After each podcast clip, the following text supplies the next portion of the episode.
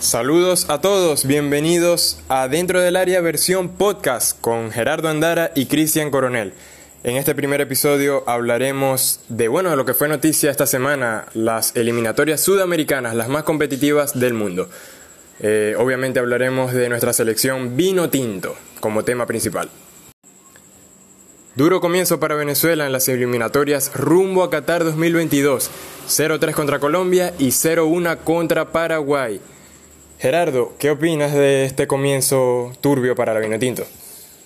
Duro golpe, ya lo decía, duro golpe a nivel anímico, duro golpe a nivel de organización y duro golpe sobre algo que me preocupa y es Peseiro y su estreno.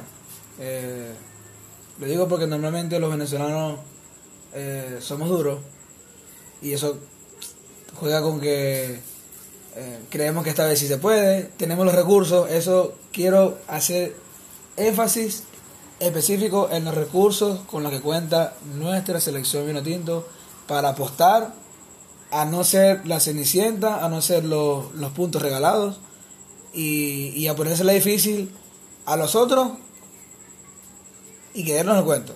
Porque eso es lo que hace falta, creernos el cuento. Creo que, que eh, digamos, Peseiro está empezando, hay que darle tiempo. No sé cuánto es el margen eh, en Sudamérica porque nadie te perdona nada. Nadie te, te, te, te, da como que un margen específico como de tres partidos que pierdas. No, no, no, no. Aquí hay que, hay que estar ya eh, afilados porque el mundial en, en Latinoamérica hay mundiales, hay equipos mundialistas que todos quieren ir a dar la talla en el mundial. Y Venezuela tiene que apostar a eso. Gerardo, tú bien lo sabes que se puede ganar, empatar o perder, pero hay que competir. Yo lo decía contra Colombia y no se compitió. Lamentablemente ese partido, con todo el contexto que tú quieras, los factores que no, no ayudaron a Peseiro, es verdad, porque recién conocía a los jugadores, eh, eh, factores claves como Salomón Rondón, Osorio no llegaron, es verdad. Soteldo llegó el mismo día, eso es verdad, pero, pero no se compitió. O sea, los jugadores que Peseiro les dio la oportunidad debían creérsela que podían reemplazar a estos jugadores porque están vistiendo la camiseta vino tinto y la verdad no, no estuvieron a la altura. Me ilusionaba Sabarino, me, bueno, no, no, no me ilusionaba, me ilusionó Sabarino y creo que fue gran damnificado porque de ser titular a ni siquiera ser eh, reemplazo contra Paraguay, que ya eso lo leemos más, más adelante. Y con ello también una cosa es que nunca haya jugado con, con, con la selección, hablo de Peseiro, que sea el primer partido.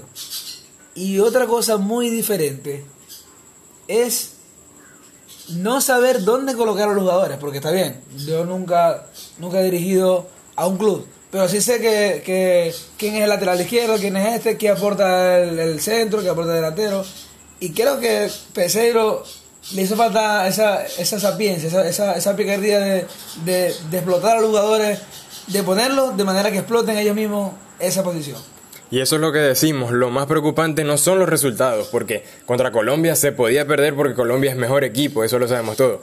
Y bueno, contra Paraguay se jugó mejor, sí es verdad, en este, sobre todo en, el, en la segunda parte mejoramos y, y tu, bueno, ese gol que nos, nos, anularon, eh, luego el penal fallado por Ángel Herrera, pero me da la sensación de que no hay una planificación, no Peseiro no conoce bien a los jugadores, no sabe cuál es la posición de Otero.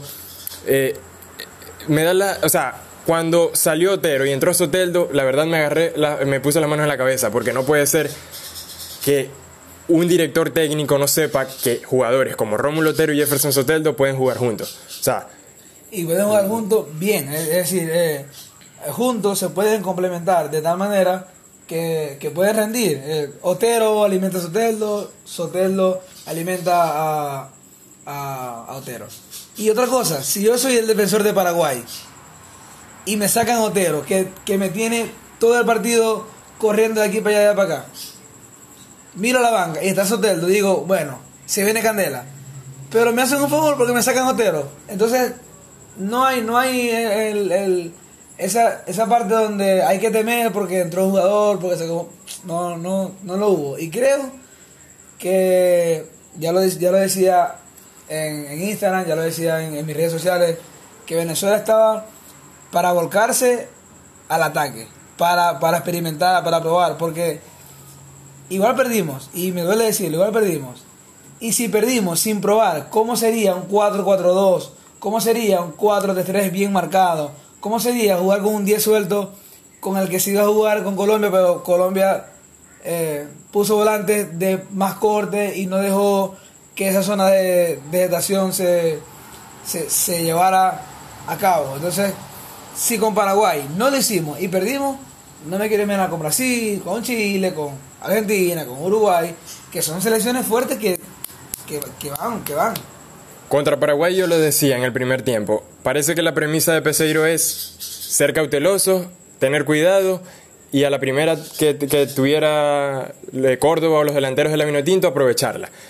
Y está muy bien, está muy bien ser ordenados defensivamente. Yo soy el primero que, que apoyo eso. Hay que ser ordenados defensivamente. Pero si no se ataca, no puedes ganar. Y, y, y, y, contra Paraguay no se atacó en el primer tiempo. O sea, se le dio la, este, el, la, el sistema de juego, o sea, se le dio a Paraguay y no, así no se puede ganar. En el segundo tiempo sí es verdad que se mejoró, pero reaccionó muy tarde Peseiro y eso es lo que me preocupa, que está reaccionando tardísimo con los cambios. Eh, Otero, el primer error fue sacar a Rómulo Otero que venía siendo la figura de Venezuela. No lo puedes sacar, a tu figura no la puedes sacar.